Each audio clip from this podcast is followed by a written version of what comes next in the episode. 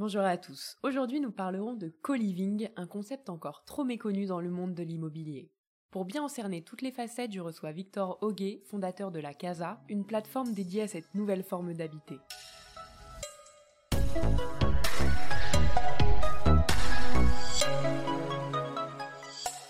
Victor, pouvez-vous nous expliquer ce qu'est le co-living? Le co-living, c'est euh, de la colocation en version moderne et ça permet d'avoir euh, à la fois des espaces euh, privés euh, pour, soi et d'accéder à des espaces partagés confortables pour vivre en communauté et avec beaucoup de services qui sont apportés par quelqu'un qui gère l'espace de, de co-living, un, professionnel, une, une société.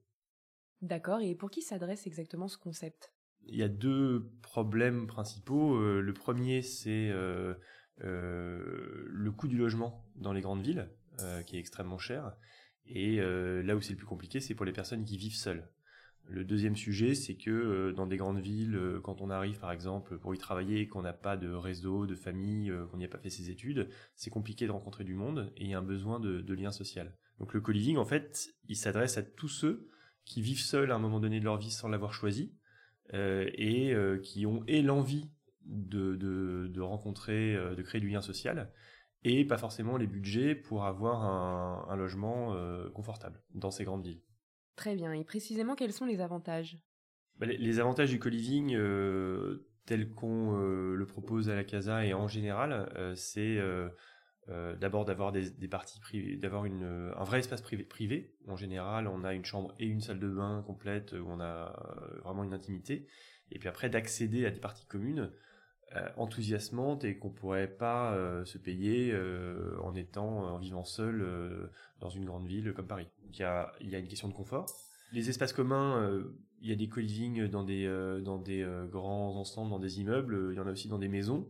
Nous à la Casa, on le fait dans des maisons et donc dans une maison de co-living, on va retrouver une douzaine de chambres avec chacune sa salle de bain et puis des espaces communs dans lesquels il va y avoir une pièce d'une centaine de mètres carrés avec cuisine, salle à manger, salon. Euh, une petite salle télé à côté. Comme ce sont des maisons à thème, on va avoir soit une salle de sport à la Casa des Sportifs, une salle de cinéma à la Casa du Cinéma, un grand jardin à la Casa Verte. Dans tous les cas, il y a un jardin avec euh, terrasse, barbecue. Euh, donc, ce sont vraiment, faut vraiment imaginer des, très grandes maisons dans lesquelles ces espaces communs sont, vraiment des, choses qu'on peut pas, auxquelles on peut pas accéder quand on est seul avec un budget limité à Paris. La deuxième chose, c'est la flexibilité, c'est-à-dire qu'on arrive dans un espace qui est euh, euh, meublé, équipé, il n'y a pas besoin de prendre un abonnement, Internet, EDF, on arrive avec ses valises et on s'installe, donc c'est très flexible. Et puis euh, le, dernier point, c'est bah, qu'on vit avec des gens autour, et ces gens qui sont plus ou moins, qui se choisissent plus ou moins. Il y a un modèle de co-living plus hôtelier qui va axer vraiment plus sur la flexibilité, mais où euh, il n'y a pas vraiment de, sélection et vient qui veut. Et il y a un modèle de co-living qui est plus résidentiel, qui est celui qu'on fait à la Casa, où en fait les, colocataires se choisissent entre eux. Euh, et puis les maisons ont un thème euh, pour s'assurer que les gens aient quelque chose en commun.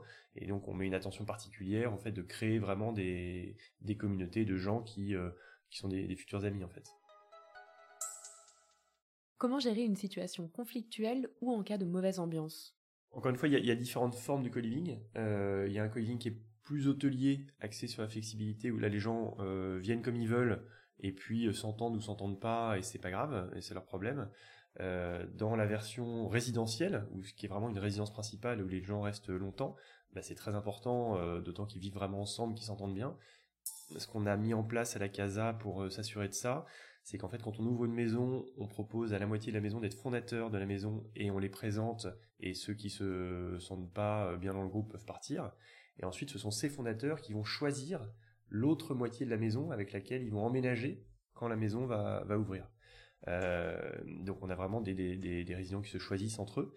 Et puis après, quand quelqu'un part, euh, la société de co-living, donc euh, la Casa, euh, fait de la publicité pour générer des candidatures, mais ensuite on présente ces candidatures aux résidents, qui eux vont choisir. après avoir fait visiter la maison, rencontrer les candidats. Donc, c'est comme ça qu'on s'assure que les communautés fonctionnent. Après, un candidat très motivé et qui est pas pris dans une casa, bah, il peut être fondateur de la casa d'après. Donc c'est pas, ça veut pas dire qu'on peut pas qu'on peut pas emménager dans une casa. En revanche, il peut arriver que ça se passe mal Et donc là, la question, c'est celle de la gestion des, conflits. Donc nous, on axe énormément de choses sur l'accompagnement, sur la communication entre les résidents.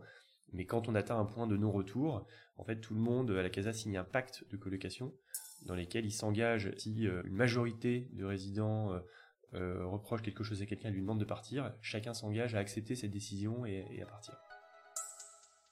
Est-ce que le co-living, c'est rentable? Alors le, dans l'immobilier, euh, pour que ce soit rentable, euh, bah, d'abord il faut bien acheter, euh, on est, enfin, et puis viser un rendement immobilier. c'est rentable dans le sens où, bah, avec les espaces partagés, on, arrive à, et puis avec tous les services qu'on propose, on arrive à proposer quelque chose de, qui est censé être rentable, mais tout dépend de où est-ce qu'on le fait, euh, à quel prix euh, on a acheté l'immobilier, quel est le niveau de loyer qu'on peut pratiquer. Donc c'est pas rentable en soi. Ça peut être rentable, ça peut ne pas l'être. Pensez-vous que le co-living peut perdurer sur le marché immobilier? Alors, en fait, la question, moi je trouve les, deux sujets principaux, c'est le lien social et c'est dans des dans des zones tendues partager des espaces communs pour pour avoir de meilleures conditions de vie. Donc la question c'est est-ce que ces deux sujets-là sont un effet de mode ou est-ce que c'est un besoin fondamental? Euh, Le lien social, moi je considère que c'est un besoin fondamental. Euh, pas besoin de philosophe pour, le, pour le dire depuis longtemps. Et donc, euh, et donc que des gens seuls, à un moment de leur vie, qui l'ont pas choisi, aient envie euh, de vivre avec des gens avec qui ils vont bien s'entendre, bah, je pense que ça a toujours été comme ça et ce sera toujours comme ça. La question c'est de trouver l'offre qui va répondre à ce problème le mieux possible. L'autre sujet, c'est celui d'accepter de partager des espaces communs. Euh, donc voilà, dans cette grande pièce de 100 mètres carrés, il faut pas s'attendre à être tout seul en disant à tout le monde, euh, je dîne tranquille, vous rentrerez plus tard. Donc il y a des gens qui ça ne convient pas. Il y a des gens qui ont envie euh, le soir d'être seuls, tranquilles. Et ces gens-là, bah, le coding c'est pas fait pour eux. Il y a d'autres personnes qui recherchent ça. Et, la notion de, partager ces espaces communs et d'avoir un accès privé, enfin, à une partie privée, je pense qu'elle est intemporelle. Il y a pas donc euh, donc pour moi, on est sur une nouvelle offre, sur des nouveaux usages de l'immobilier, mais en fait qui répondent à des besoins fondamentaux. Et donc il n'y a aucune raison de penser que ce sera un effet de mode. D'après vous, le co-living révolutionne le monde du logement? Bah, révolutionner, euh, c'est moi je suis c'est toujours compliqué de répondre à cette question parce qu'en fait euh, c'est de la colocation bien gérée. Donc on on peut pas dire qu'on a réinventé la roue. En revanche, je pense que on passe d'une d'une économie ancienne qui était qui différenciait la propriété euh, euh, d'un côté, euh, l'usage de l'autre qui était moins important. Là, on est vraiment sur une notion d'usage, c'est-à-dire quel est le besoin, quel est l'usage, et mettre sur le marché un produit qui répond à cet usage. Et en ça, je pense que c'est effectivement très innovant appliqué à l'immobilier. Merci beaucoup Victor d'avoir répondu à nos questions. Si vous avez aimé cet épisode, n'hésitez surtout pas à le partager autour de vous.